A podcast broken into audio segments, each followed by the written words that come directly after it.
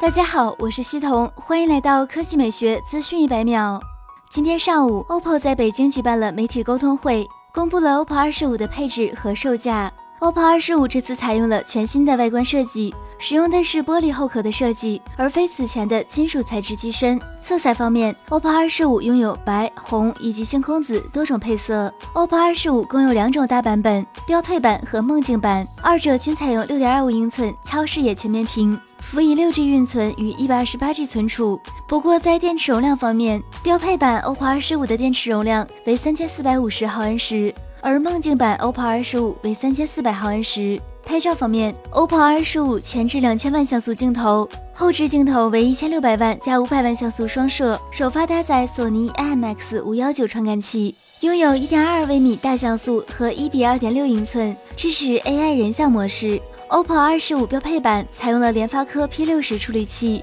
共有三种配色，分别是星空紫、热力红和雪莹白，售价为两千九百九十九元。而二十五梦境版采用骁龙六六零处理器，拥有梦境红与陶瓷黑两个颜色版本，分别为三千二百九十九元和三千四百九十九元。OPPO 二十五将于四月一日发布。另外，OPPO 此次和腾讯也达成了深度的合作。包括二十五已经针对《绝地求生：刺激战场》手游做了改进，针对高空多人跳伞、高倍镜射击、复杂地形植被、驾驶车辆等复杂游戏场景进行了底层的深度优化，使游戏流畅性大幅度提升。此外，OPPO 表示已和微信达成合作，成为微信技术合作伙伴。微信在二十五上的流畅性和速度上将有大幅提升。另外，今天晚上 vivo 也将发布 X 二十一，外形上应该和 OPPO 二十五非常相似。只不过 vivo X 二十一应该会有一个搭载屏下指纹的版本，其他方面包括处理器、屏幕尺寸、存储配置等，应该会和 OPPO 二十五一样。